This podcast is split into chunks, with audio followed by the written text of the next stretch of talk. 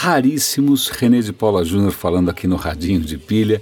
No final do dia, é uma decisão que eu tomei por questões operacionais, né, para facilitar um pouco o meu dia a dia. Gravar de manhã estava cada vez mais corrido, mas eu estou percebendo que foi uma decisão que impacta negativamente nos números. Não que eu esteja preocupado com os números, mas os números traduzem que simplesmente eu estou atendendo menos pessoas ou que eu estou dificultando a vida de quem me segue, dos poucos e raríssimos que me seguem aqui. Então, esse episódio ainda vou gravar né, nesse horário vespertino, mas eu vou ver se das próximas vezes eu volto a gravar e publicar de manhã cedo. Né? Vamos, vamos ver se faz alguma diferença. Embora seja um podcast, eu, eu tenho cá para mim que muita gente ouve quando dá né, quando bem, né, e não necessariamente na mesma ordem que eles são publicados. Mas de qualquer maneira, aparentemente publicar de manhã é, fazia mais sucesso. É, eu tenho hoje acho que dois artigos para comentar só. É, o primeiro deles tem a ver com o que a gente comentou ontem, eu comentei meio as minhas próprias impressões, né? E eu fui bastante enfático, é, eu acabei talvez me excedendo um pouco na minha reação com relação àqueles fones de ouvido. Não, não, foi a câmerazinha do Google, né? Eu espanei, surtei. Mas aí, para minha alegria e surpresa, o Technology Review, que é um veículo que eu sempre cito aqui, é uma das maiores fontes aqui de artigos para mim, porque eles são sempre ponderados, corretos e, né, e, e prestam atenção em um monte de coisa, energia solar, etc outros assuntos além né, do Bits and Bytes. Mas, para minha surpresa, um artigo hoje dos caras chama Ok Google, sai da minha frente. Né? Get out of my face, esse é o título original. E é um, um artigo surpreendentemente é, subjetivo, pessoal e também um pouco é, irreverente, em que ele fala, ele, ele pega toda essa linha que o Google acabou de lançar, que como vocês viram tem desde fones de ouvido, com tradução simultânea, até é, as novas caixinhas de som, até, sei lá, até aquela câmera completamente delirante. E o cara é, expressa de uma maneira, vale a pena ler, é divertido, o desconforto dele com isso, né? O desconforto dele com isso, porque na verdade é, essas máquinas todas, esse hardware todo, não deixa de ser apenas a ponta do iceberg. O que conta mesmo é o Google por trás disso tudo. Né? Então você está comprando lá um negocinho pequenininho, que, que custa uma grana, inclusive. Né? Acho que os caras estão aprendendo com a Apple essa, essa mania né? de construir hardwares caros.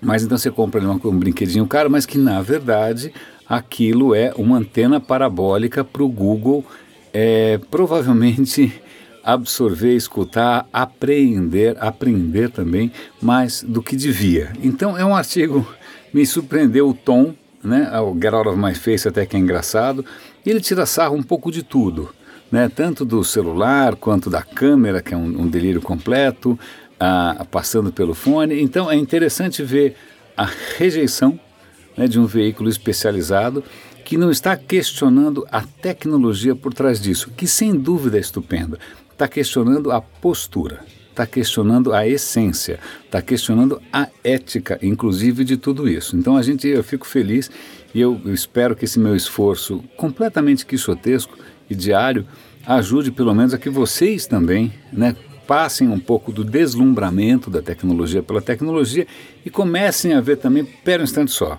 que brincadeira é essa, né?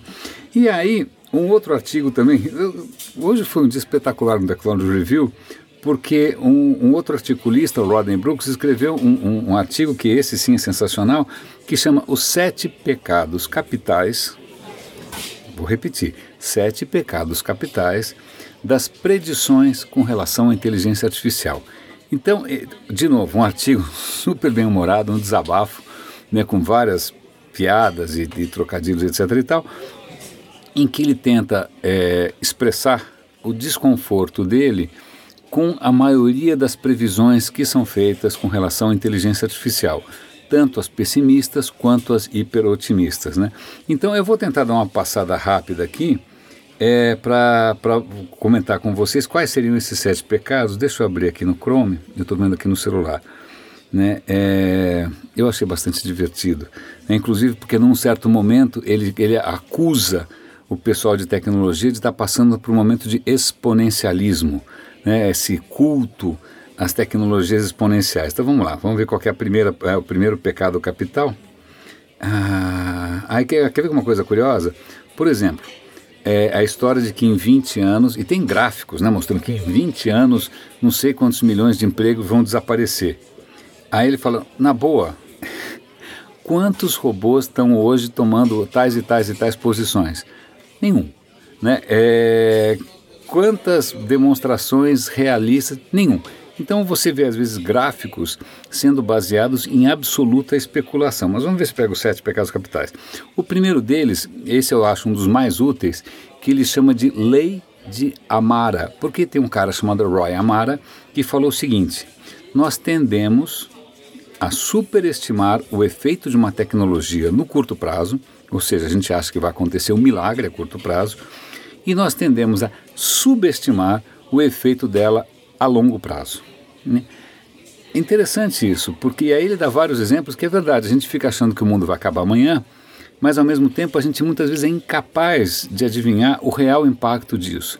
E o exemplo que ele dá é o GPS. O GPS, quando nasceu, é, havia uma visão bacana por trás, que não se concretizou a curto prazo, não porque era complicado, era caro, etc. e tal, mas uma vez que isso se tornou suficientemente barato e popularizado, o GPS hoje é parte fundamental do dia a dia de todo mundo, muito mais do que os caras poderiam prever. Ou seja, eles erraram no curto prazo e erraram no longo prazo.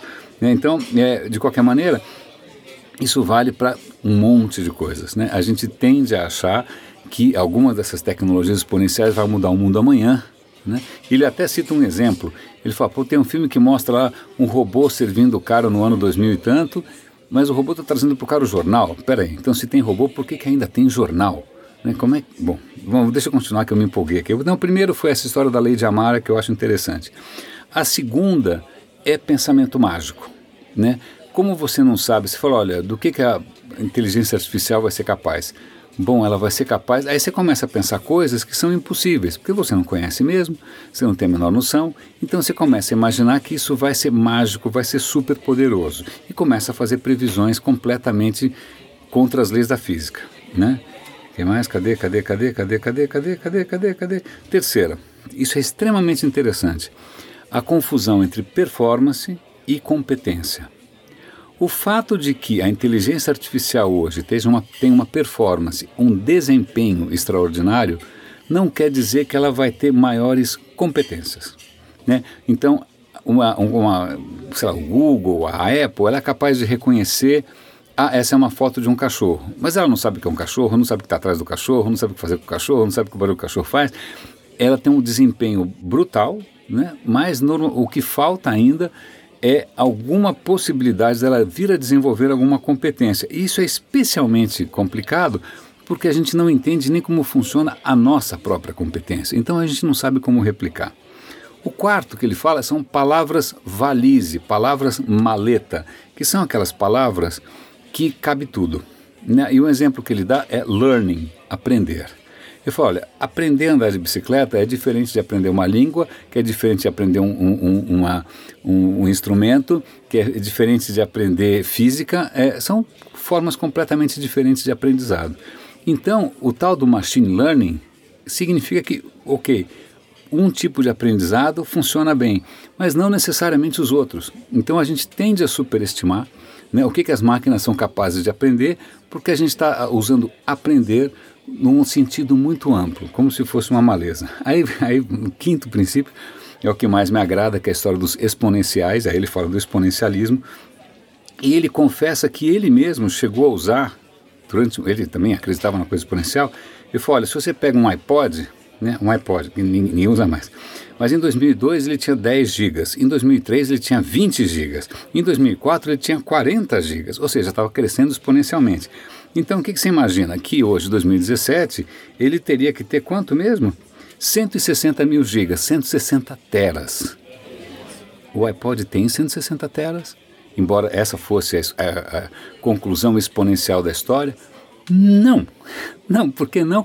Porque não faz sentido. Inclusive porque há limites físicos, inclusive os limites de custo, limites de, de então, muitas vezes aquilo que é exponencial durante um certo período de tempo vai esbarrar em alguma barreira concreta. Ele cita inclusive a lei de Moore, que é aquela lei que deu origem a essa coisa exponencial, que já está praticamente esgotada.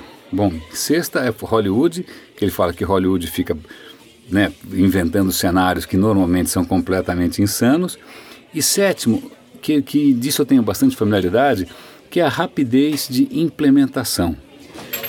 É o seguinte, ele cita um exemplo que eu conheço de perto. Se você for em qualquer fábrica, em qualquer indústria, mesmo as indústrias mais avançadas, vai ter máquina rodando Windows XP, vai ter máquina rodando Windows 3. Bancos usam COBOL. Né? Essas coisas estão aí e estão funcionando. Ninguém vai jogar fora. Ninguém vai jogar fora. Ele até cita um exemplo que a Tesla, que fabrica aqueles carros moderníssimos elétricos, ela está contratando engenheiros especializados numa coisa que nem eu sei o que, que é, que é uma coisa completamente arcaica. Como é que chama? Cadê, cadê, cadê, cadê? É um nome engraçado? PLC. Eu não sei o que é PLC. Eu não sei o que é PLC, mas é um troço arcaico. Mas o que acontece, essas coisas não vão ser substituídas imediatamente por estão funcionando, elas já estão pagas. Então a gente tem uma certa inocência de imaginar que a gente vai fazer tábula rasa e vai começar tudo do zero. Bom, eu vou dar o artigo aqui para vocês lerem com um pouco mais de deleite, né? Vocês vão ver que ele é mais espirituoso e claro do que eu consigo ser. Eu desejo a vocês todos um bom fim de semana. É, prometo que na semana que vem vou voltar a publicar o Radinho em horários matutinos. E, bom, aproveitem o sábado e domingo. Grande abraço, raríssimos. Renê aqui no Radinho de Pilha.